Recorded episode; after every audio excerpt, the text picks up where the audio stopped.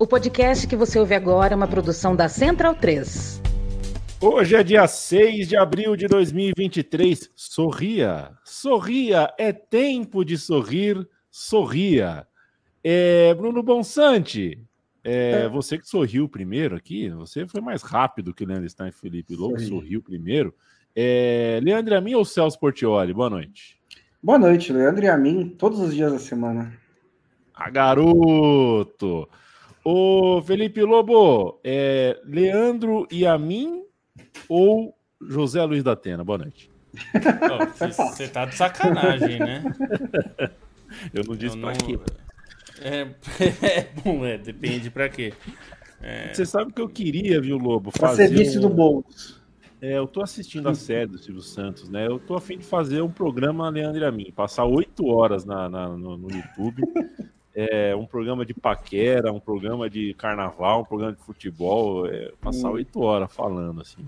Sortinho, sortinho. O cara era monstro, viu, Lobinho? É. Era não, né? Ainda tá por aí. Você tá gostando é. então dessa série, né? Essa série eu tô gostando, Lobo. Mas por, tô gostando porque não, não, não é muito pretensiosa, né? Tá, tá to... O barco está sendo tocado.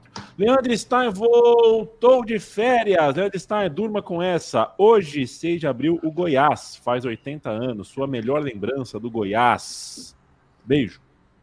Beijo, minha melhor lembrança. Eu gostava do daquele Goiás do fim dos anos 90, assim, revelou muita gente interessante, mesmo tendo uma passagem pela segunda divisão com um time que era muito bom mas aquele Goiás que, que tinha Fernandão, que tinha Araújo, gostava daquele time. O onipresente goleiro Arley e suas calças de moletom. Né? Jogadores interessantes do Goiás, tinha, tinha simpatia naqueles tempos e, e teve uma troca, né? No caso, com o meu time, o Flamengo, quando teve uma troca entre Aloísio e Lúcio. É, é um período também que, que, enfim, Goiás me chamava atenção. Quero mandar um abraço pro Thiago Barbosa, Caleb Azevedo, Henrique Cardoso, Lucas Silva, Mágico Bianchi, o Paulo. Os times paraguaios podem sonhar com uma eventual conquista da Libertadores? Sonhar, sonhar não custa nada. A seleção brasileira feminina provou hoje que sonhar não custa nada, assim como aquele grande samba da escola de samba preferida do Bruno Bonsante, a mocidade independente do Padre Miguel. Bruno Bonsante tem até um castorzinho no criado mudo dele, porque tudo que tem a mão de Castor de Andrade tem um afeto pelo Bonsante. Não sei se vocês sabiam disso. Tiago Mendes Marques, boa noite, olá. Nada bom para os times brasileiros. Vamos falar bastante de sul-americanos hoje, de Libertadores e de Copa Sul-Americana, porque é jogo pra cacete. São 32 jogos, é time pra caramba, ricocheteando aqui e ali. O mundo é mais água do que a gente pode beber. Não dá para assistir e contar todas as histórias do jeito que a gente adoraria. Isso serve com ou sem Libertadores, com ou sem Sul-Americana. Eu fico pensando uma cabeça como a do Leandro Stein, assim, que fervilha de vontade de contar histórias, de buscar uh, as ramificações das histórias. E a gente é limitado, né? Somos uh, pessoas, né? Somos seres humanos, a gente não consegue contar todas as histórias. Aí você chega, mete um bloco no nosso peito aqui, ó 16 jogos de Libertadores, outros 16 de Sul-Americana e um monte de historinha aqui e ali. Não dá para contar tudo, mas dá para contar algumas. E eu começo com você, Bruno Monsante. Quero o seu destaque para é, a curiosa situação na qual Flamengo, Palmeiras e Atlético Mineiro, três times com elencos e com força e com pretensões de título, que estrearam perdendo. Cada um à sua maneira. O Atlético acabou de perder é, a gente vai falar um pouquinho mais tarde do Atlético Mineiro, mas que tal para você as derrotas de Palmeiras e Flamengo? O que, que te chama atenção nelas? É, acho que chama atenção é principalmente a maneira como os dois times encararam esses jogos, né? O Flamengo com um time é, mais misto do que o do Palmeiras, que era um time bem reserva mesmo, né? Para encarar dois é, jogos fora de casa, o que na Libertadores já é difícil de qualquer jeito mas também na altitude, né? O do Palmeiras mais na altitude do que o do Flamengo. É... E acho que eles meio que admitiram a possibilidade de não começar ganhando, né? É de começar com uma derrota, assim, calculando que poderiam se recuperar ao longo do grupo, estão entre decisões de campeonato, de campeonato estadual, então rolou essa rotação. Isso também é uma coisa que eu acho que à medida em que os clubes é, estão disputando a Libertadores todos os anos, né? E acho que a gente chegou a um ponto em que dá para fazer esses paralelos, por exemplo, com o Manchester United disputando sempre a Champions e o Alex Ferguson lá manejando os grupos, como ele fazia várias vezes, é, eles também aprendem a administrar o grupo, né? Então eles, o, tanto o Abel, o Abel Ferreira é, com mais experiência nisso do que o Vitor Pereira, mas acho que eles começaram assim, se der para ganhar, conseguir um empate fora de casa, ótimo, mas também são jogos que mesmo em condições normais, pela altitude, principalmente no caso do Palmeiras, porque o Bolívar em casa é muito dificilmente batido na Libertadores. É, a, a, vitória mesmo com os titulares é muito difícil, né? Então acho que o, o Palmeiras meio que rifou esse jogo o Flamengo em menor medida também, e começaram é, perdendo. É, o Palmeiras foi o jogo que eu acompanhei mais na, na, naquele momento, assim, até nem fez um jogo exatamente ruim, com um time bem desfigurado, mas é, depois que fica com um a menos no final do primeiro tempo, é verdade que logo no começo do segundo o Bolívar também teve um jogador expulso, mas com um a menos deu, ainda deu tempo do Bolívar aproveitar para fazer 2 a 1 um, né? No final do primeiro tempo. E quando você tem quando você tem um expulso de cada lado, o gramado fica maior ainda do que ele já é, no, a 3.600 metros de altura, e o Bolívar está mais acostumado com isso, acho que não teve realmente muita chance para o Palmeiras. Foi um jogo bem aberto, acho que o Palmeiras podia até ter empatado antes de levar o terceiro gol, mas não acho que essas derrotas em si são preocupantes para nenhum dos dois. É, o Galo estava mais inteiro, né, jogando em casa contra o Libertar, aí eu acho que é um pouquinho mais complicado esse resultado. É, para emendar os dois jogos, o Flamengo teve uma atuação assim no primeiro tempo razoável, e aí no segundo tempo, quando o Alcas aproveitou a intensidade, aproveitou até, uh, enfim, a diferença de Quito e de tudo isso, é, o Flamengo muito espaço na defesa e, e, jogadores importantes fizeram atuações ruins, né? Everton Ribeiro, Gabigol, enfim, não foi uma boa atuação do Flamengo. E o Galo por mais que tivesse seus principais nomes, não tinha o Hulk e fez bastante falta, né? Pela suspensão do Hulk. O Libertar conseguiu marcar um gol muito cedo e depois disso deixou a partida ao seu gosto, se defendendo de maneira mais recuada no primeiro tempo, encaixando muitos contra-ataques, que até poderia ter ampliado. E aí, no segundo tempo, com mais resiliência defensiva, no Atlético Mineiro que tentou ser mais ofensivo, mas não conseguiu ter, não conseguiu ter muito capricho e nem espaço para buscar esse empate em casa e uma atuação do Atlético também no geral muito ruim por dificuldades no meio-campo, dificuldades de criação mesmo essa esses problemas para conseguir combater o, o, o Libertar no, nos contragolpes durante o primeiro tempo. Então, no geral, dois times que, que tiveram problemas e grupos que não são necessariamente tão, tão simples assim, né? Pensando em é, potenciais adversários, no caso do Atlético Mineiro, o Atlético Paranaense, no caso do Flamengo, o Racing, que, que estreou com vitória, então são derrotas custosas. É, nessa perspectiva inicial que se pensava nos times mais tranquilos, principalmente para o Atlético Mineiro, mas também nada que comprometa tanto a situação na Libertadores, né? Mas num contexto geral de primeira rodada muito ruim é, para os clubes brasileiros, essas atuações de, de Flamengo e Atlético Mineiro criam um pouco mais de eco por toda a qualidade do elenco, enfim, por, por tudo que se imagina que esses times são capazes de, de fazer na Libertadores, mesmo para o Palmeiras, embora o Palmeiras tivesse um compromisso também complicado.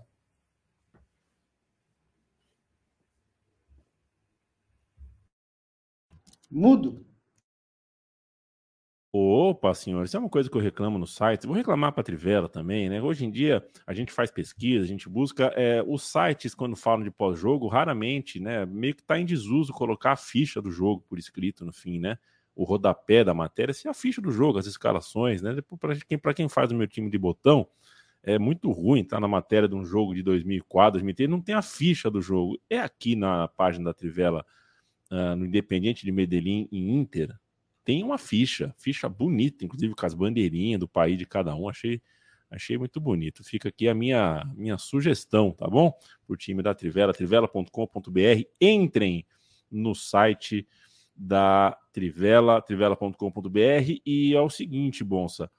É, passar o olhinho nas estreias de Atlético Mineiro e de Inter, vai? Atlético, Atlético Mineiro não, Atlético Paranaense e Inter, que é uma coisa que né, abriram uma rodada na terça-feira ficou de melhor tamanho para quem? O Atlético Paranaense até jogou melhor do que os peruanos do Aliança, mas tiveram um jogador expulso. Talvez isso faça com que a impressão seja de resultado bom. E o Inter estava perdendo o jogo, foi recuperar. O Lucas saiu em alta da partida. Eu acho que, que é, ficou de melhor tamanho para o Atlético Paranaense por causa dessa situação, né? Quando você joga contra o Alianza Lima, aliás, você tá jogando sempre contra a teoria do ônibus, sabe? Qualquer que. Sei. Sabe? Então, a Alianza Lima não ganha um jogo de Libertadores há 10 anos. Então, assim, uma hora vai acontecer, sabe? Não é possível. Então, é, e acho que até com a Alianza Lima chegou a estar em uma posição favorável para ganhar do Atlético Paranaense. O Atlético Paranaense foi melhor com a Alianza Lima, é um time melhor, é, criou as chances para isso. O Vitor Roque foi titular, teve algumas oportunidades, mas teve 15 minutos em casa com um jogador a mais para tentar fazer um gol e provavelmente ganhar o jogo. E não conseguiu. Então, nessas circunstâncias, o empate com a Alianza Lima acaba sendo um resultado aceitável para o Atlético Paranaense. Na conta do grupo, é possível que tanto o Libertar quanto o Atlético Mineiro consigam ganhar do Alianza Lima, porque realmente não é um time espetacular. É, se bem que a conta foi agora bagunçada pela derrota do Atlético Mineiro em casa. É, mas, é um, mas é um grupo que está bastante equilibrado. Mas assim, foi uma partida boa do Atlético Paranaense no nível das partidas do ano anterior na Libertadores, né? É até, até não sei se é engraçado ou bizarro, mas assim, é, o Filipão se aposentou, né? E agora é o auxiliar dele, o técnico do Atlético Paranaense, mas o Filipão tá lá no banco ainda, no lado do é, Paulo Tuca. É como se, coisa tipo, de maluco. Você, você só, tá, só tá, sei lá, só tá assinando o cargo diferente, né? E acho que o Filipão tá deixando o Paulo Tuca tomar as decisões, mas qualquer coisa ele ainda tá lá, né? É, e no caso do Inter, é, foi um jogo mais assim, normal, digamos assim, né?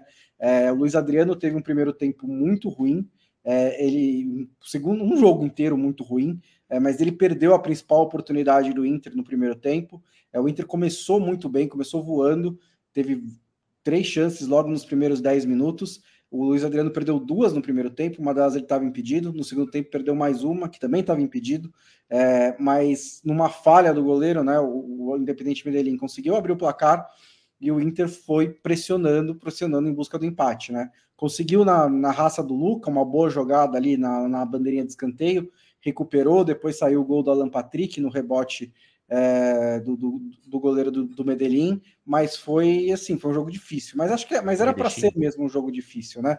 É o, o, o contra o Medellín fora de casa, é, acho que poderia assim tá, tá entre os é, junto com o Nacional ali no grupo, né? Os principais adversários do Internacional. Então um, um empate fora de casa não é um resultado tão ruim assim. Lobinho, aproveitar o quente, vai. Acabou agora no centenário de Montevideo, o estádio mais legal do mundo. Uh, Liverpool 0, Corinthians 3. O Liverpool que fez uma viagem longa, né? É, não não jogou no Stanford Bridge, mas. Stanford Bridge seria, seria estranho. É, ainda falei errado o nome do estádio. Que quer fazer piada é faz direito. Road, né? é quer fazer piada faz o direito. O, né? o, bom, o Bonsa quase pulou da cadeira aí. Você é. deixou o homem bravo. Apesar que ele gosta do Stanford Bridge, porque o Bonsa trabalhou no Stanford Bridge. Você sabe disso? ele foi aí. steward? Foi faxineiro. Ah, perfeito. Perfeito. Que legal. É. Limpei os jogos lá depois do jogo, umas duas ou três vezes. Enfim, Lobo, fala do Corinthians. É, bom, Corinthians que teve uma má notícia, né, no começo do jogo com a lesão do Renato Augusto, voltou de lesão e já se lesionou de novo, né? É uma notícia ruim para o Corinthians, mas é, apesar de um primeiro tempo bem fraco, né, bem é, desagradável como partida de futebol para assistir. É, fez um gol no final do primeiro tempo e depois conseguiu é, vencer com uma certa tranquilidade. É importante mesmo para o Corinthians vencer, porque o Liverpool me dá a impressão de ser o fiel da balança desse grupo, né? Quem perder pontos para o Liverpool pode é, correr algum risco. Então Corinthians vai lá, mete 3 a 0 dois gols do Roger Guedes, né? O primeiro gol do Balbuena de cabeça, duas assistências do Fagner, né? Ele cobrou o escanteio no primeiro gol e deu o passo para Roger Guedes no segundo. É, o terceiro gol, uma boa jogada, né? Uma jogada é, interessante, bem trabalhada. O Fausto Vera participou bem da jogada, o Juliano deu o passe. Então, é, numa, numa primeira rodada que os brasileiros sofreram bastante e o Corinthians conseguiu vencer bem claro. Teve um adversário acessível, né? É o adversário mais fraco do grupo, mas venceu bem, é importante. Que o Renato Augusto se recupere, porque puxa vida, né? Que não seja nada grave, porque é muito bom vê-lo em campo e o sol dele já está às costas. Mas já que falamos de futebol uruguaio, falamos de Liverpool, deixa eu falar de carne uruguaia, que é outra coisa além do futebol, que identifica muito o Uruguai, uma coisa da qual o, o, o Uruguai é craque, né? Vamos falar de Sudambife, os nossos irmãos que vestem celeste são, assim como nós, loucos por churrasco. É, eu não sei se o senhor e a senhora já experimentaram a carne uruguaia, mas a gente já provou. E a gente, é, olha, eu falo que é nível bicampeão do mundo e bicampeã olímpica também, a carne da Sudambife, carne legítima uruguaia. É, e olha, a, a, a Sudambife é uma loja online, certo? Você compra a carne na loja online e a carne para o seu churrasco chega em casa. Você recebe a carne da Sudambife em casa. E não é qualquer carne, é a carne legítima uruguaia, diferente, extremamente macia, muito saborosa carne da Sudambife, é a legítima carne uruguaia, o Felipe Lobo. É, e aí você pede a Sudambife, porque aí é o sabor legitimamente uruguaio, é uma carne legítima do Uruguai. Então a gente sabe bem que o Brasil gosta de trazer craques uruguaios bem formados, o Uruguai do tamanho que é, né? A gente já falou algumas vezes, o Uruguai tem o tamanho em população da zona leste de São Paulo. Então, a formação uruguaia de jogadores tem que ser muito bem feita para conseguir se manter como uma seleção campeã do mundo e que continua indo em copas e fazendo bonito. Então, essa formação, essa tradição de formar bem também está presente aí na carne uruguaia, que tem todo um cuidado especial na hora de formar, é, o, tratar o gado e de trazer essa carne super bem cuidada. E aí ela chega aqui no Brasil, como a gente viu alguns craques, né, Yamin, virem para o Brasil do Uruguai. O Pedro Rocha jogou muita bola, Rodolfo Rodrigues. Nós tivemos o Diego Lugano, que fez história aqui no Brasil também. Dario Pereira.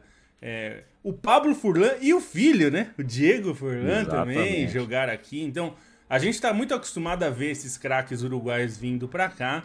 E essa tradição de trazer o craque legítimo uruguaio, agora a gente pode trazer carne legítima uruguaia, uma carne muito bem feita, muito bem trabalhada e que faz com que a gente tenha uma variedade enorme de cortes. Está tudo lá no site. Se você entrar no site da Sudambif, você vai encontrar vários cortes diferentes de carnes que estão nos grandes restaurantes do Brasil e de São Paulo.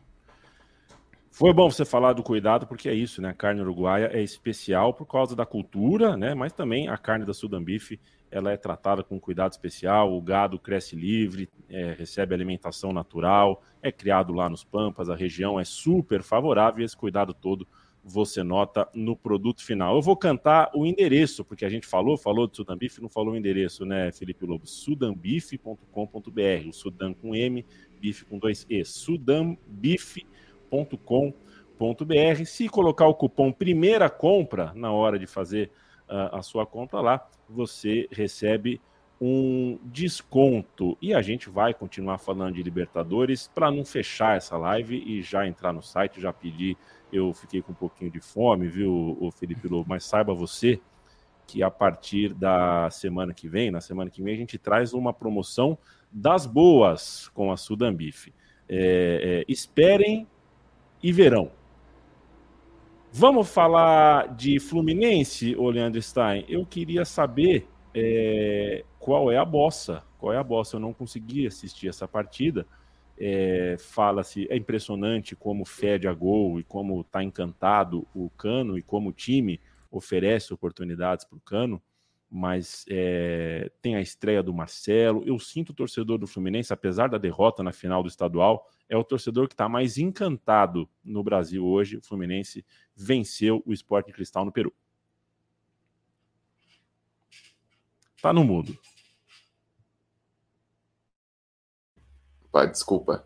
É uma grande atuação do Fluminense, né? Até pela maneira como o time se portou em Lima É, foi uma equipe, no geral, bastante agressiva, venceu por 3 a 1 mas criou chances até para mais.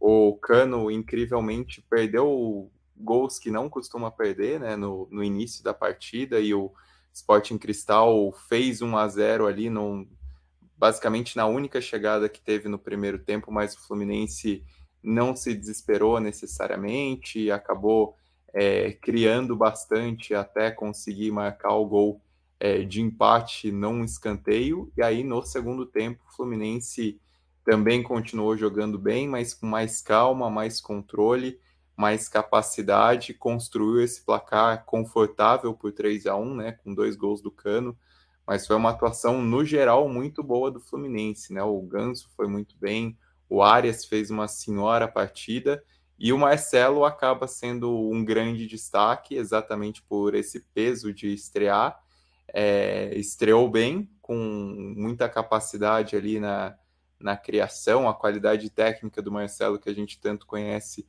foi bastante evidenciada nesse jogo. O segundo gol nasce a partir de um passe de, de trivela do Marcelo, né, que, que foi bastante reprisado nas Desculpa, últimas horas. Xará. É, mas é, quando o passe de trivela do Marcelo, aqui a gente não fala passe de trivela, a gente fala passe de nós. Passe de nós. Ah, é, de nós. Desculpa aí. Ó. Não, tranquilo. Mas foi um, uma senhora bola e, mostra essa, isso que se espera do Marcelo, né? Num, num, time que tem essa capacidade ofensiva, ainda contar com um cara como o Marcelo, que trata tão bem a bola, que tem essa visão de jogo, que tem esse talento, já faz a diferença. Então, o Fluminense, numa estreia bastante contundente, pensando ainda num jogo fora de casa, ainda num jogo que poderia ter alguma complicação, é, considerando o gol inicial do Sporting Cristal, mas foi um, um, grande cartão de visitas pela forma como o time jogou, é, pela forma como o time criou e buscou o jogo no ataque, não sentiu necessariamente esse primeiro gol do Sporting Cristal, né, que, que surge num, num erro do Felipe Melo, e que bota o Fluminense em boas condições num grupo que, que também não, não é dos mais simples, né? Pensando que tem o Strongest, que é sempre um time chato de se enfrentar, sobretudo em La Paz, que tem o River Plate, que inclusive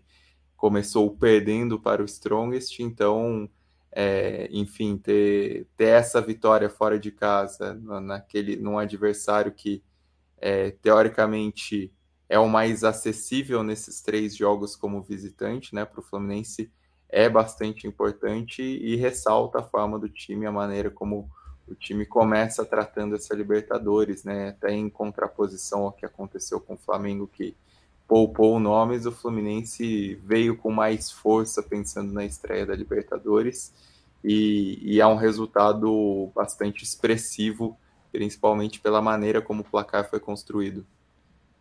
Tem um. É, existem motivos, né, para o Ganso ter não ter ficado tanto tempo na Europa e para o Marcelo ter voltado, né? Porque principalmente na parte de recomposição, de intensidade e tudo mais, mas é, no futebol sul-americano, com a qualidade que eles têm de passe, de criação, inteligência, com um centroavante como Cano, que também tem motivos, né, de nunca ter, de não ter ido para a Europa, é, é uma combinação que pode ser assim excepcional para a Libertadores, excepcional para o Campeonato Brasileiro, é, dentro de um bom trabalho do Fernando Diniz. Sem falar no Keno, né, que, que também é um cara que cria muita jogada, né, no, no, no mano a mano, no um contra um.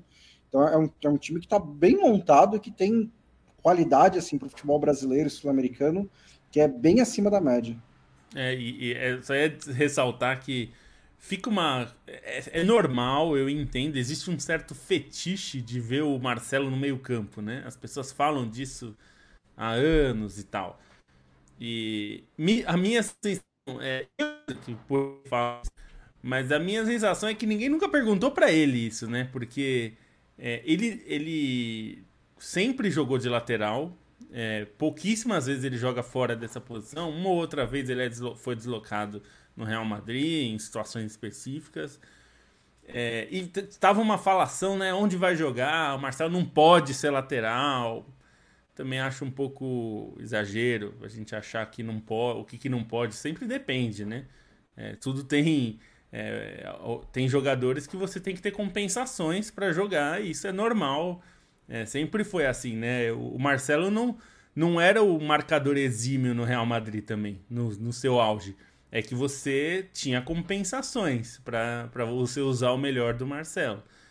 É, então, é, é, eu, eu, digo isso porque é, muita gente viu os gols e aí vê o Marcelo na, na ponta direita dando um passe, né? E fala, pô, o Marcelo jogou de meia? Não, é que ele bateu um escanteio, a bola rebateu da defesa, ele pegou, aí Fluminense pegou o rebote, ele ficou com a bola e ele deu o passe, mas ele jogou de lateral. E, e o Diniz deu uma entrevista no Seleção Sport TV um tempo atrás, logo que o Marcelo foi contratado, e ele disse: os, os meus laterais acabam vindo muito por dentro, porque é, a gente é, faz parte da construção de jogadas e tal. Então, ele já tinha dito que o, a ideia era usar o Marcelo na lateral. É, ele falou: o Samuel Xavier vem para o meio também, é, em vários momentos do jogo, dependendo da posição. Não é então, Pebolim, é, né?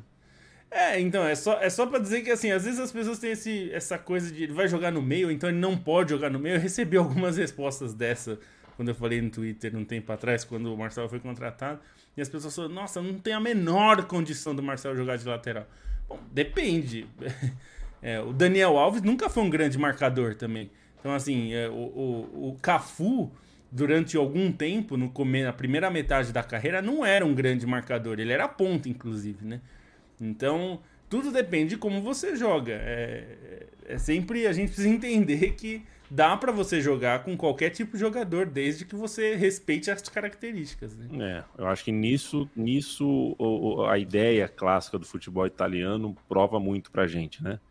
O futebol italiano, mais do que outros países, é um futebol que conseguiu formar muito zagueiro que quando precisa joga de lateral, e lateral que joga no zagueiro, laterais que não são capazes de fazer no 10% do que o Marcelo faz com a bola no pé, do meio de campo para frente, mas que conseguem jogar. E em ah, qualquer, no futebol de menor nível, no futebol amador, de várzea tudo mais, você quer pôr uma pessoa para começar a jogar, menino de 13 anos, ou um amigo que não está acostumado, você põe de lateral, porque dá para você, é, o contrapeso, né, como você falou, a compensação, dá para você fazer.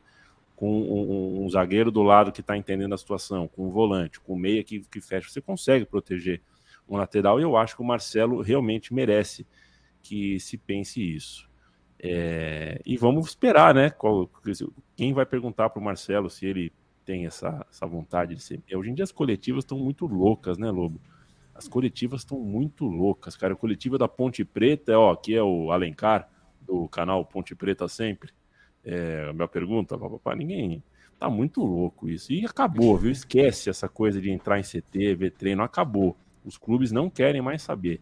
Os clubes é, adoraram é, não ter que responder por que, que o jogador passou 15 minutos a mais ou a menos na, na esteira, na bicicleta ergométrica.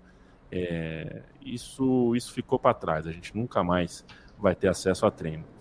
Não dá para a gente detalhar tudo, como falei no começo, mas quero saber, ô Bruno Bonsante, se está coberto aqui, se a gente está coberto. Faltou falar, talvez, da sapecada do Coelho, né? O Coelho deu uma sapecada no Penharol e mais um ou outro jogo. A gente vai pedir desculpa algumas vezes ao longo do, da agenda com o Mebol, porque é muita coisa, cara. É. Não, eu só ia destacar que teve um, um ponto interessante do, no jogo do Inter, é, mais do que o jogo em si, né? Empatou, o Inter empatou fora de casa com o Independente Medellín, que é um bom time. Mas eu achei interessante a resposta do Mano na coletiva, porque é, eu acho que ele tem até um pouco de razão. É ainda que eu, é, é, eu entenda que, os questionamentos né, que se faz é, que se fazem ao, se faz ao Inter, né, pelo início de ano, não muito bom. É, mas até olhando agora, né, fica mais claro ainda. Ele, porque, enfim, ele ficou um pouco irritado com os questionamentos que se, fizer, que se fez ali naquele momento sobre a atuação do Inter. A atuação do Inter não foi incrível, mas também não foi uma atuação horrorosa do Inter. Né? É, acho que o Inter fez um jogo disputado, é, conseguiu ali fazer um jogo disputado. Não era um adversário, não era um adversário fraquíssimo, né? Então não é, não era para ir lá e também descer o rei e ganhar com facilidade.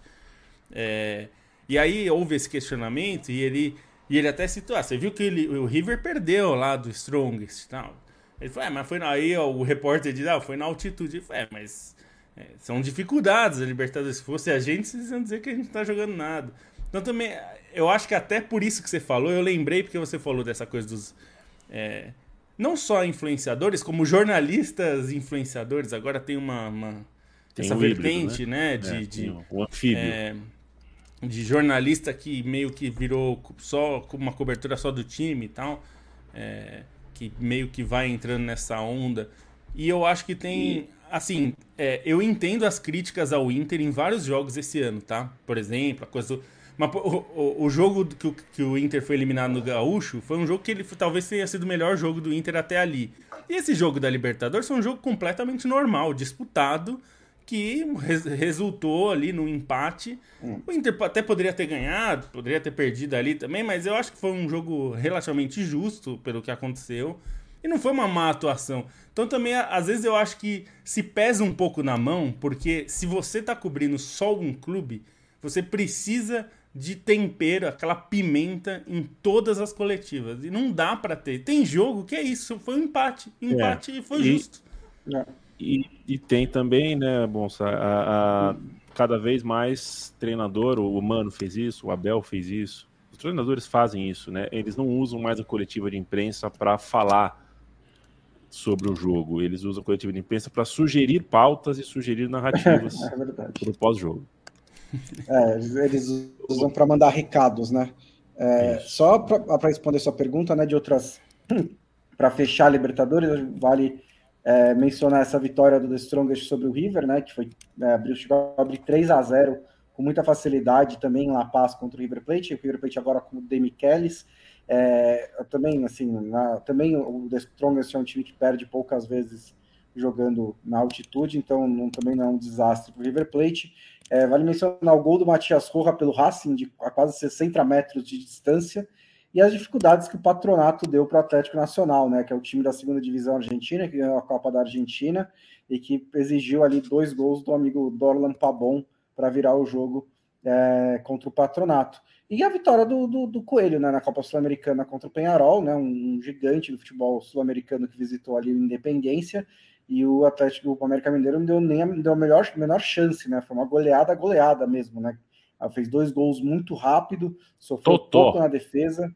É, foi um totó mesmo, um grande, grande jogo do América Mineiro e o, Wellington Paulista, né? Fez, fez um dos gols ali, fazendo honra ao, ao ofício de centroavante, né? Uma cabeçada perfeita, muito, muito bem dada, muita muito- técnica na contrapé do goleiro.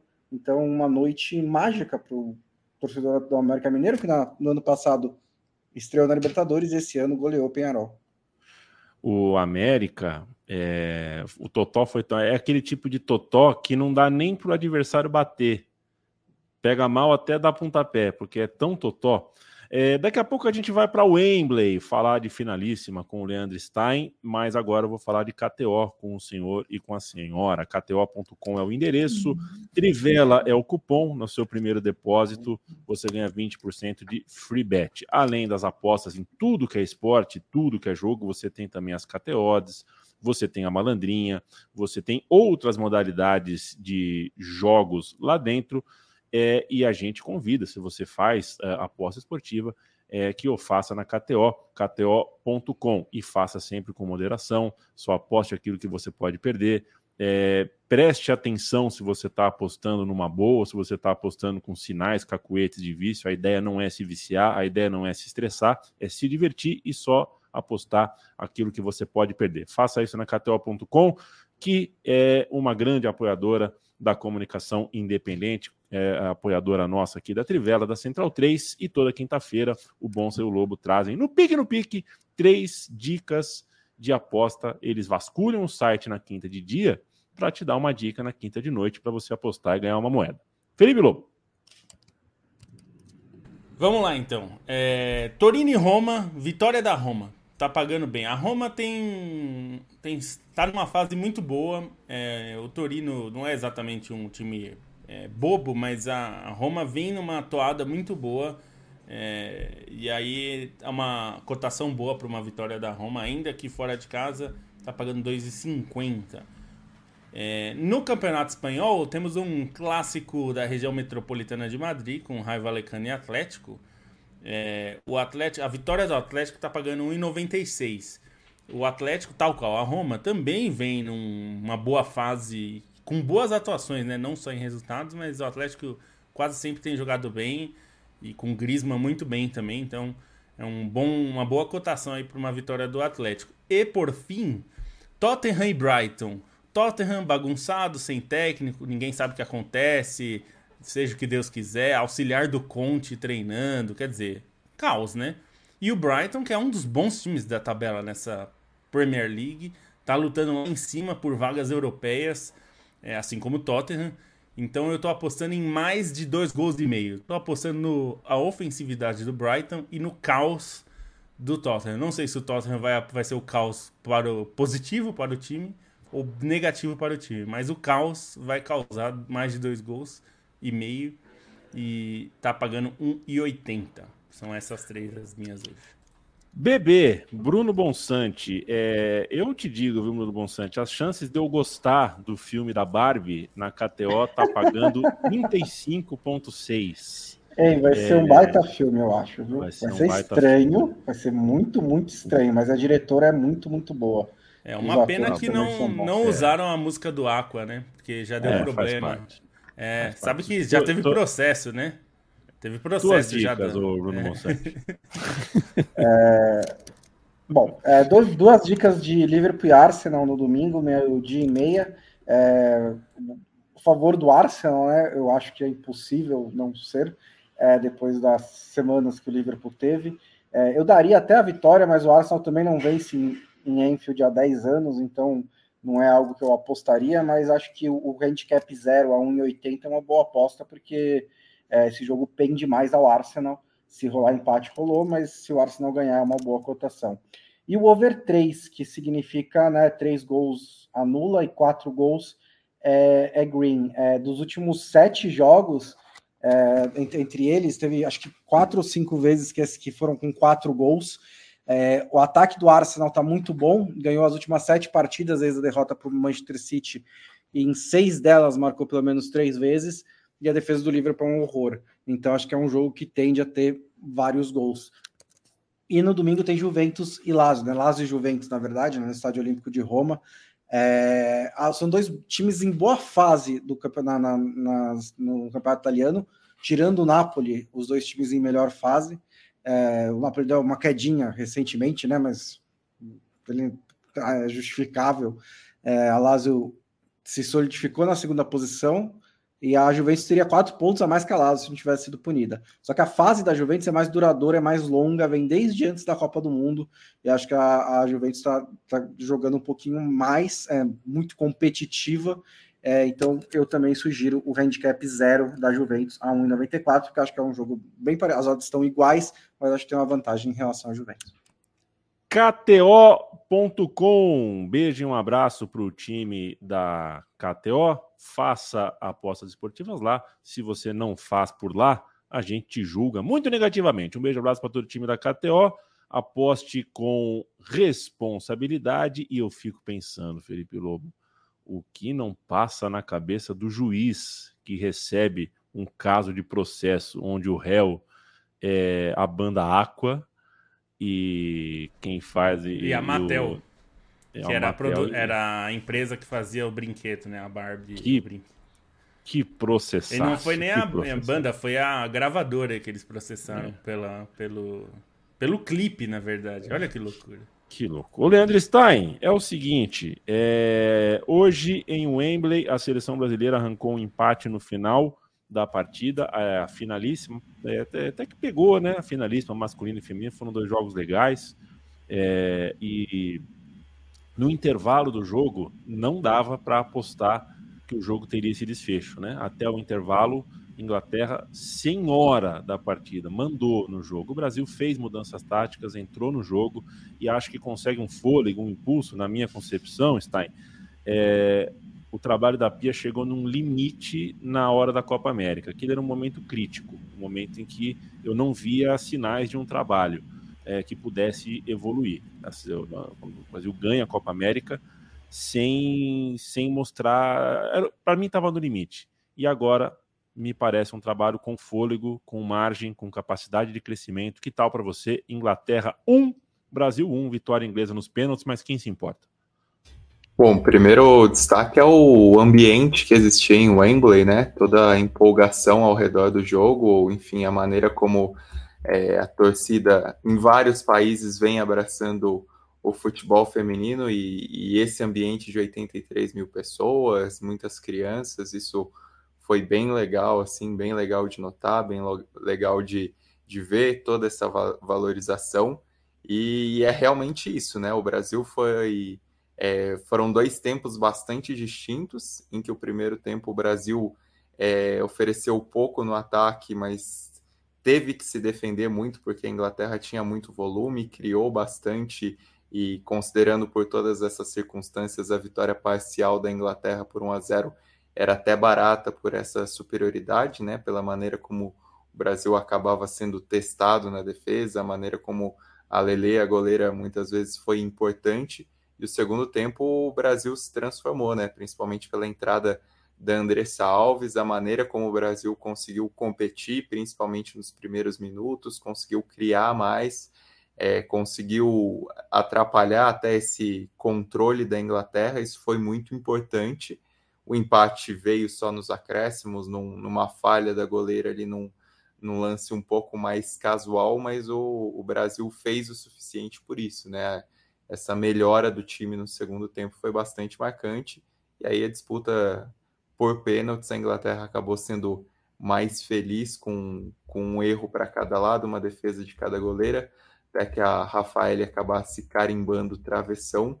E no fim das contas, assim, pensando no que é perspectiva para o Brasil é, em Copa do Mundo, é um, um resultado positivo, né? Esse empate porque a Inglaterra de fato está entre as favoritas e em alguns aspectos há uma diferença clara em relação ao Brasil, né? Principalmente é, o fôlego do time, mesmo a qualidade técnica é superior ao Brasil, mas o Brasil conseguir competir dessa maneira e desfalcado, né? Pensando que não tinha Marta, pensando que não tinha Debinha, é bastante importante. É um Brasil que realmente nesses últimos seis meses, é, esse pós-Copa América se, re, é, se revigorou né, no futebol feminino, porque a Copa América foi aquilo, uma conquista totalmente arrastada de um time que parecia vencer muitos jogos por osmose, é, enfim, por discrepâncias dentro do futebol continental, pela maneira como é, se contentava com pouco, não em, em apresentar um, um futebol tão propositivo.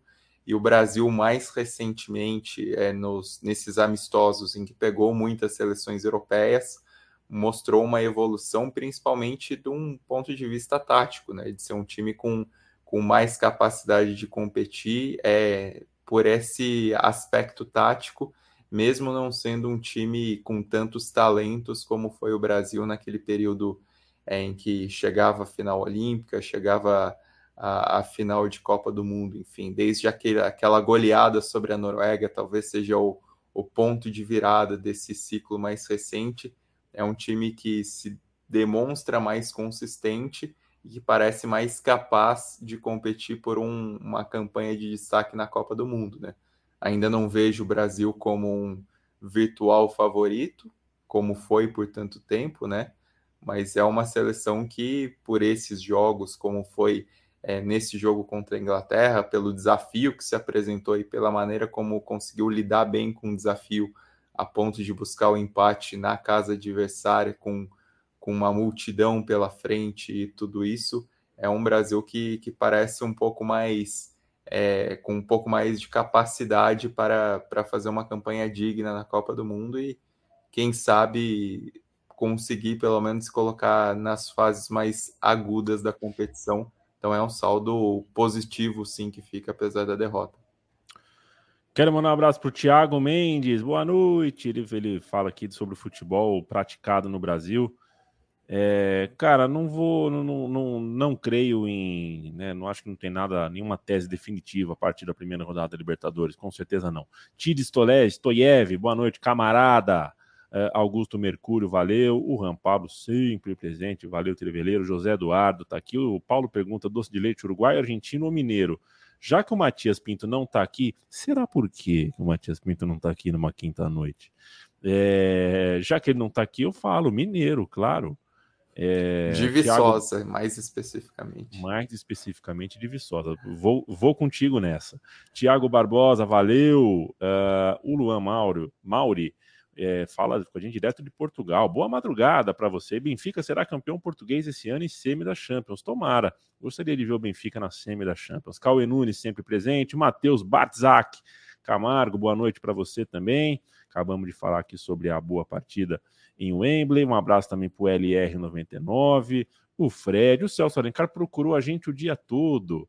Estamos é, aqui, Celso. E um beijo para o Clécio Rodrigues, que paga um café para gente. Até mais no podcast. Só passou para deixar um like, um abraço e um super chat. Valeu demais, companheiro. Celso Alencar, senti que a Bia só quis jogar depois de sofrer um gol.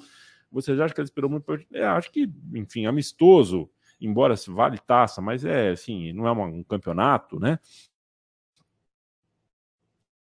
É, é, ele trocou aí quando trocou o esquema no intervalo, ver se a Bia funciona com isso novo. Acho que, enfim, mas a Bia de fato na seleção uh, ainda está precisando de, um, de, uma fagulha aí, na minha opinião. Beijo para o Juliano Máximo, para o Pedro Padovan.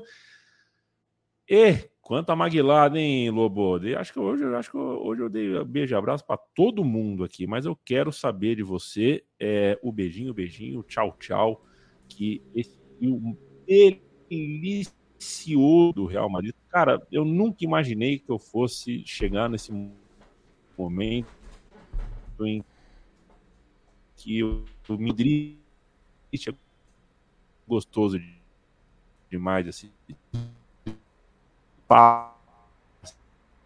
Barcelona. É, deu uma travada, mas eu entendi. Você tá falando do, do Real Madrid do Barcelona e é, de Perdão. fato, assim, o Modric jogou muito. O Modric jogou muita bola. É, o Vinícius fez uma das maiores partidas dele, das melhores partidas dele pelo, pelo Real Madrid, marcou seu primeiro gol é, no Camp Nou. É, e, é, e, é, doido, né? Porque você olha o resultado, parece que foi, de, foi um grande passeio. No primeiro tempo, é, a sensação que deu nos primeiros 20 minutos, assim mais ou menos, foi que o, o Barcelona precisava do gol, estava atacando muito mais, criou chances e tal. E até o gol, o gol do Real Madrid nasce de um contra-ataque de uma defesaça, aça, aça do, do Courtois. Tem um lance é, do Barcelona que o Lewandowski finaliza, Courtois faz uma defesa, no, na continuação do lance sai o contra-ataque do, do Vinícius, né, puxando pelo meio e aí sai o gol.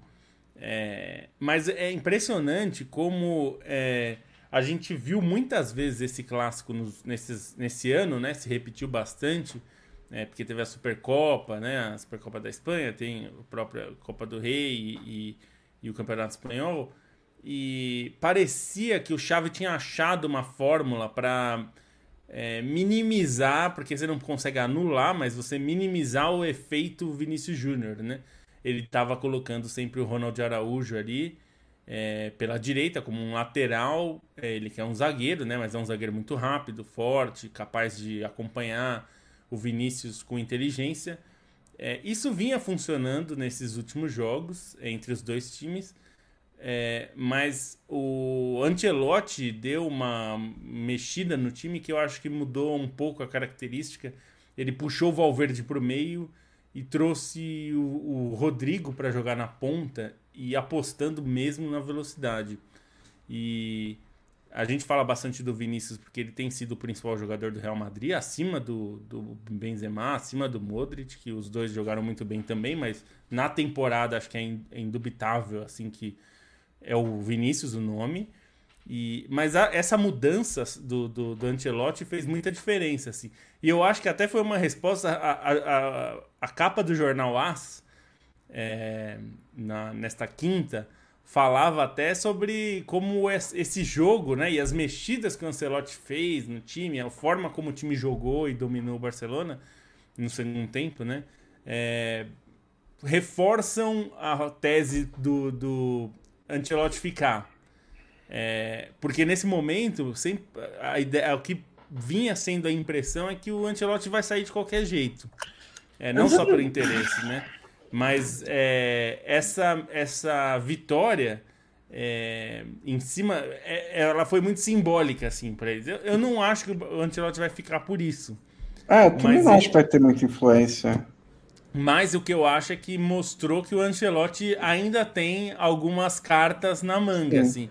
Porque tava dando uma impressão que o time tava jogando meio no, no embalo, assim, não exatamente com grandes sacadas, né? E eu acho que ele teve ali é, uma, uma boa sacada, assim, de colocar não é bem uma sacada, mas o que ele pensou funcionou, né? O Camavinga de lateral para conter um pouco o Rafinha, que estava muito bem nos últimos jogos e conseguiu mesmo.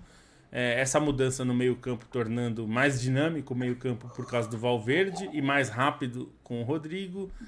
É, então, achei, que foi interessante nesse aspecto, porque até pensando que caso ele vá para a seleção, mostra que assim, ele consegue fazer umas mexidas, não é só uma coisa meio porque se virou nos últimos anos essa coisa do Carlo Ancelotti como grande gestor de grupo. E é bom que ele mostre que às vezes ele tem algumas. É, né, algumas cartas na manga mesmo para mexer e, e, complicar adversários como o Barcelona, que tem um ótimo nível, faz boa temporada. Né? Eu acho que não faz diferença porque é, eu acho que a, poderia ajudar a seleção brasileira se ele fosse demitido, por exemplo, em março ou abril. Mas isso nunca foi uma possibilidade que chegou nem perto, né? Não houve nenhum rumor ao longo da temporada de que o Real Madrid ia demitir o Carlo Ancelotti. Então, acho que não salva o emprego dele. É, por outro lado, é, é, sempre uma questão dele querer ou não, dele topar o desafio ou não. Né? Ele tem mais um ano de contrato, mas se ele pede para sair do Real Madrid, ele, o Real Madrid vai liberar. Né? Por tudo que o Ancelotti fez pelo Real Madrid, ele, ele não vai ser difícil sair desse último ano de contrato para o Real Madrid começar de novo. Então, eu não acho que empolga. É foi uma vitória muito legal, mas acho que não empolga ele a ficar mais um ano, mais do que outras coisas empolgariam. Assim, não, acho que ele olhou esse jogo e falou: Nossa, eu preciso mais um ano aqui porque eu vou ganhar tudo. Né? Acho que foi normal. Não vi exatamente uma influência nessa decisão dele. Não, acho que não, mas é mais porque é, tava tem um pouco essa sensação, né, de que a saída do Ancelotti ia se dar muito porque o time ganhou a Champions meio aos trancos e barrancos, com, né, com aquela loucura de gols e não sei o que, que uma coisa meio mística, né, quase. E então acho que estava faltando até para ele mesmo, para o próprio Ancelotti, mudar assim, ó, eu ainda sei fazer umas coisas, viu, pessoal? É, não, não é uma coisa. desses momentos nessa temporada também, não foi uma temporada brilhante do Real Madrid. É, a temporada é. toda tá 12 pontos do Barcelona na, na, na Liga, né? Teve muitos jogos ruins por La Liga. É, ele vai ter que. Eu acho que ele quer mostrar isso ainda, né? Que pode, ainda sabe fazer algumas coisas. E, e aí vamos. E, e vai ser curioso porque ele vai pegar um Chelsea que trouxe o Lampard, né? E é, o Lampard vai ficar só até o fim da temporada, é interino. É, mas é uma loucura, né? O Chelsea, na era Abramovich inteira, de 2003 até 2022, nunca demitiu dois técnicos na mesma temporada. Nunca. E olha que o, o, o Abramovich era um. Assim, é... é... uma loucura como ele demitia técnico. Mas. Mas, mas, é nunca, louco, mas, né? mas, nunca demitiu porque ele nunca contratava né, um técnico é. na temporada. Quando ele demitia, ele colocava interinos. Ele colocava interinos, né? Foi o Avram Grant, que foi, chegou na final da Champions, foi o Gus Hiddink, foi o Rafa Benítez, né? Todos esses interinos. Dessa vez, ele, até pela mudança de donos, contrataram um novo treinador e agora vai ter um interino. É que, e, e também porque demitiram num momento que seria difícil colocar o um interino, né? Porque demitiram em setembro, né? Olha, o Avram, o, o, o Di Matteo foi demitido acho que em novembro, que foi ainda no final da. Ainda tinha acho que duas rodadas de fase de grupos da Champions League. O Felipão, eu acho que também foi no primeiro semestre. Também foi bem no começo. O, o Mourinho também, também foi no começo. É, acho que sempre foi meio no começo o Abramovich. O Abramovich era adorava, mas assim, é, pelo menos está renovando os interinos, né? Assim, acho que realmente, acho que o Lampard é uma boa oportunidade na real, porque ele saiu, saiu muito embaixo do Everton, né? Se ele consegue botar esse Chelsea para jogar um pouco melhor nessas últimas 10 rodadas, e, e o, Chelsea tá, tá, tá, tá, tipo, tá perdendo muito gol, né? Mas não tá sendo um desastre. Ele ficou bem claro que é, que é um time melhor do que o Liverpool no momento, por exemplo, no jogo de terça-feira. Então, se o Lampard consegue uma arrancada ali, chegar perto de uma vaga em competições europeias, acho que ele pode pelo menos se recolocar no mercado. É, a gente já tem 55 minutos de podcast, não vai dar para a gente falar de todos os países, o Leandro Stein. A gente já poderia passar por Itália, por Alemanha, até por França. Teve invasão de campo bonita na França, teve objeto jogado na cabeça de jogador do Ajax na Holanda, numa feliz manchete do Felipe Lobo, que chamou Ajax e Feyenoord de o clássico da tristeza por causa dessa uh, violência. Tem futebol inglês com Manchester e Newcastle é, vencendo, tem muita coisa, mas não vai dar tempo. Então eu te peço um destaque. Você está livre para falar de qualquer uma das pautas europeias. Bom, destaque por carinho, assim, eu vou destacar o Nantes, então, porque teve uma classificação muito expressiva, né? Um clube de muita tradição, muito peso histórico na França é, conseguiu a segunda vaga consecutiva para uma final de Copa da França. Um trabalho do Comboiré é muito bom e conseguir duas vezes uma final de Copa da França para um clube como o Nantes, que sofreu muito ao longo das últimas décadas, é bastante expressivo. Tem uma torcida muito calorosa, né? E essa classificação contra o Lyon veio com um golaço do Ludovic Blas, que até quem não viu convido para ver, porque foi um gol muito bonito pela maneira como ele faz a bola dormir no peito dele, a bola praticamente para no peito dele antes que ele acerte um chute sem deixar a bola cair, e que vai ter um campeão diferente na Copa da França, né? Com é, Nantes ou Toulouse, ainda que o Nantes venha do, do título do ano passado, um campeão diferente no sentido de quem geralmente disputa os títulos na França e quase sempre é o PSG e nisso, só para levantar também para citar a Copa da Alemanha, que é a principal é, eliminação, né? Pensando no Bayern de Munique caindo para o Freiburg com, com gol ali no, nos acréscimos do, do segundo tempo.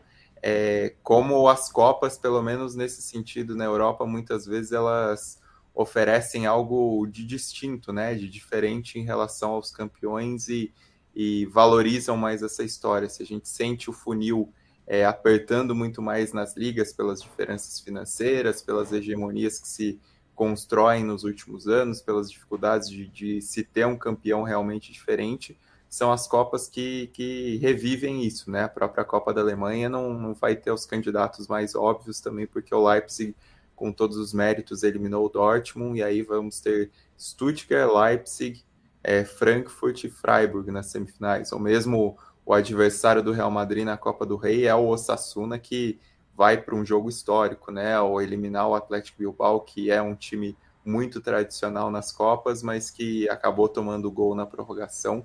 E a festa em Pamplona foi algo sensacional também. Os caras chegaram às três horas da manhã e a praça da cidade estava lotada com milhares de pessoas, porque mesmo o Osasuna sendo um clube de regionalismo muito forte, de, de tradição de aparições na primeira divisão. É só a segunda vez que disputam uma final da Copa do Rei, a primeira desde 2005, e tentam um título que é inédito. Então, as histórias das Copas são muito legais, né? Pode, é, enfim, ter um tanto de desprestígio em relação a como muitos desses times, dessas potências, tratam as Copas, mas você vê essas histórias e, e notar essa empolgação é muito bacana. A própria Fiorentina também ganhando da Cremonese no primeiro jogo e é um time que tem uma história bonita na Copa da Itália, pode tentar o primeiro título desde 2001.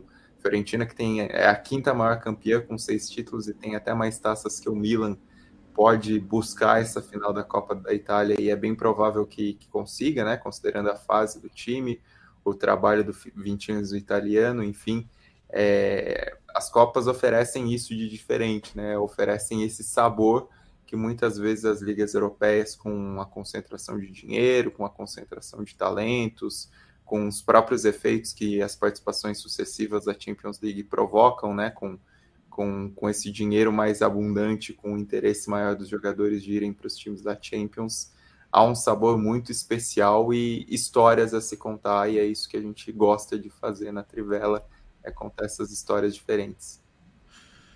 Então acesse trivela.com.br todos os dias da sua vida para ler, porque eles produzem todo dia coisa bem legal, trivela.com.br. Acesse também capred.com.br barra trivela para, para comprar itens. A loja da Trivela funciona em capred.com.br barra trivela. A Trivela tem também a sua newsletter, trivela.substack.com. Substack é com CK no fim, né? Substack.com, trivela.substack.com e a Central 3 funciona com seu financiamento coletivo em apoia.se barra Central 3, além, claro, central3.com.br. Lá você conhece toda a grande uh, programação da casa, são muitos, são mais de, de duas dezenas de podcasts com o selo da Central 3. A gente está indo embora. Faça a lembrança que o meu time de botão de Just Fontaine foi ao ar hoje. Tudo oh. do grande artilheiro, é, é, muito além de 13 gols numa Copa do Mundo. E a gente cita Leandro Stein uh, ao longo do roteiro, porque não tem como você fazer uma boa pesquisa de futebol hoje neste, neste Google, nesta República Federativa do Brasil, sem cruzar com o texto da Trivela. É impressionante uh, como uma boa curadoria, uma boa pesquisa esbarra necessariamente em alguma coisa feita por vocês. E um texto do Leandro Stein sobre Fontaine nos ajudou na feitura do roteiro. É, o... De nada. O Felipe Lobo, beijo, abraço para você. Sabe que eu vou desligar aqui agora porque eu tenho um campeonato. Hoje sai, hoje sai o campeonato italiano com a Fiorentina. É, carne sec Fabrizi, Solé, Amedoziti e Valeri. Verratti, Faticante, e aí não sei quem vou colocar porque o Kefren Churran tá machucado. É, e o ataque é um trio brasileiro, né? Luiz Guilherme, Hendrick e Matheus Cunha. Estourando a boca do balão. Hoje sai esse título. Tem uma coisa no Futebol Manager que é legal que eu gosto de fazer. É olhar no. Você entra no editor, né? E ver as coisas que eles têm pré-estabelecidas, né? E, e tem os jogadores e pessoas. E né? Na, na Fiorentina, 100%, no nível 100, é o Felipe Melo. Só que tem o Pato. O torcida da Fiorentina não gosta do Pato. Eu não sei porquê, nunca me ocorreu por o motivo dessa. dessa Talvez ele tenha feito muitos gols no, na, no, na Fiorentina, quando ele era do Milan. É, hum, pois é. Também. Um dia a gente tinha que fazer um episódio só para só fuçar esses, esses editores de FM, viu, Felipe? Um beijo para você. É, dá, dá para fazer mesmo.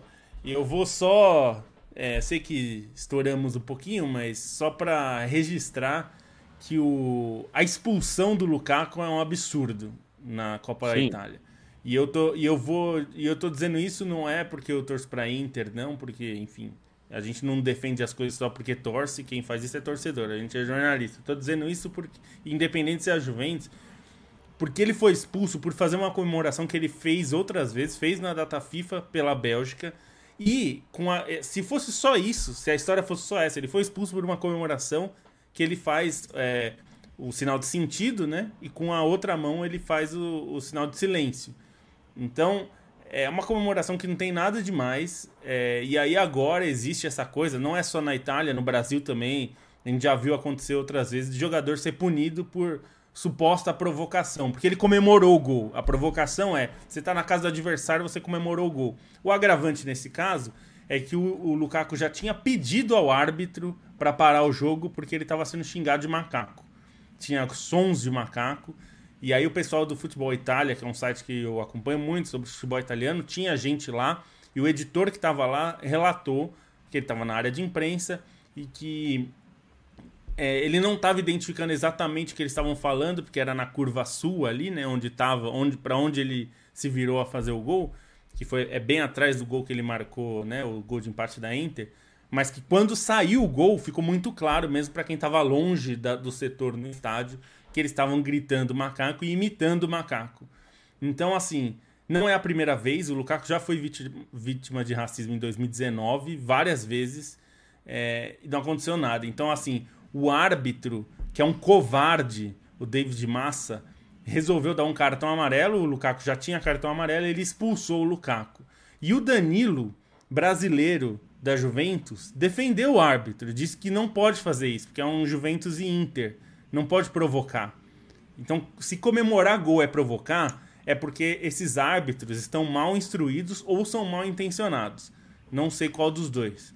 Assim, mal intencionados que eu Boa. digo não é que ele quer roubar, não, tá? Não é isso. Porque a questão é que, assim, isso acontece, acontece no Brasil, acontece na Itália, acontece na Espanha, acontece na Inglaterra.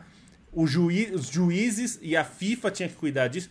tem que parar de dar cartão para jogador que comemora é, só comemorando. Quer dizer, é, imagina aquela provoca, aquela do Messi. Você lembra quando ele fez o gol no Santiago Bernabéu? Ele tira a camisa e, e provoca. Ele, to, ele toma o cartão Podia porque ele tira a camisa. Expulso. Mas ele poderia ter sido expulso porque se o árbitro considerasse que além de tirar a camisa ele provocou, ele tinha que ser expulso.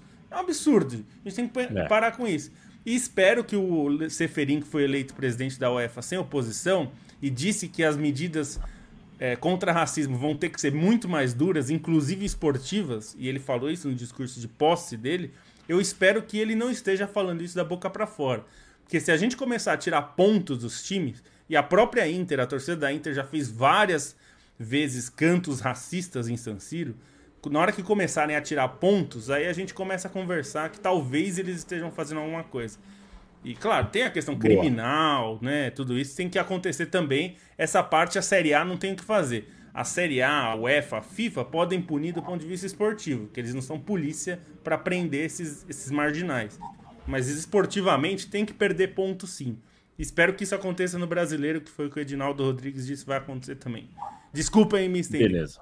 Abraço. Boa. Não, golaço. Golaço, era importante falar sobre isso. Luan Mauri, um beijo para você. João Paulo Borgonove, um abraço, um beijo para você. Jampa, Jampa Borgonove, grande parceiro. Espero que você vá sábado à cervejada de Rodrigo Giuli. Infelizmente não vou poder estar porque a passagem Maceió São Paulo tá tá tá tá cara, né? Mas apareça lá no Canoa. Um beijo pro Ângelo. Beijo Bruno Monsante, até a próxima. Um beijo. A Fiorentina é a segunda maior vítima do Alexandre Pato na Itália, levou cinco gols e nos cinco primeiros jogos do Pato contra a Fiorentina. Então foram cinco, cinco vezes que o Pato jogou contra a Fiorentina, fez gol em todos esses jogos. Então tá aí explicado o ódio da torcida da Viola para o Alexandre Pato. Mas, Boa noite. Talvez seja, talvez seja insuficiente, seja a hora de tirar do editor, né? Talvez, ficou, né? Porque vai ficando, vai acumulando, já não existe esse ódio. Certamente não existe esse ódio. Ele pode passear em Florença de boa hoje em dia, de né? Boa. É. Já dei tchau para você, né, Stein? Ainda não, mas talvez Ainda seja não. um áudio um de. Um beijo, um ódio de ver o Alexandre Pato vestindo uma camisa roxa como a do Orlando City, né? Então. Pode já fica. Não, não querem nem ver o, o, Pato vestindo roxo, então botam o Pato lá. Valeu, gente. Boa noite. Quanto ao ódio 100 pelo Felipe Melo, dispensa a explicação, né? O Felipe Melo Uh, dá motivo, garotinho. A gente volta segunda-feira. com... a Fiorentina pela Juventus. É pela Juventus. Aliás, é, é uma coisa bem comum ali, né? Na, é. No editor da Fiorentina. Trocou pela Juventus, a torcida da Fiorentina detesta.